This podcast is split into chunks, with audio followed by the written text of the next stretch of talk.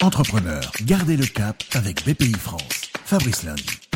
Gardez le cap pour sortir de cette crise. Nous partons dans la Sarthe aujourd'hui à Louaille où nous attend Sylvie Cazenave-Perret, la présidente de Posson, une entreprise qui depuis presque 80 ans découpe et imprime des packaging en carton pour emballer des cafetières, des cartouches d'angle, des plats des doses de collyre. Quand on est entrepreneur, on se change pas en fait. Même quand il y a une situation de crise comme ça, qui est complètement inédite, nouvelle. J'ai plus de 60 ans aujourd'hui, mais j'ai jamais vécu une situation pareille. Eh bien, garder le cap pour moi, ça a été un. On a engagé des investissements. Qu'est-ce qu'on en fait? Est-ce qu'on les maintient? Donc oui, on les maintient. Deuxièmement, est-ce qu'on projette les équipes dans l'avenir?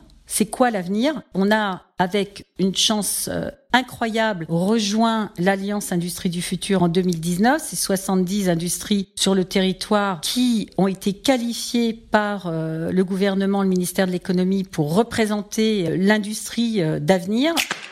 Donc on continue à mettre les efforts, les investissements, les financements sur le numérique, l'amélioration de nos process, l'amélioration des conditions de travail, la robotisation. On ne relâche pas l'effort.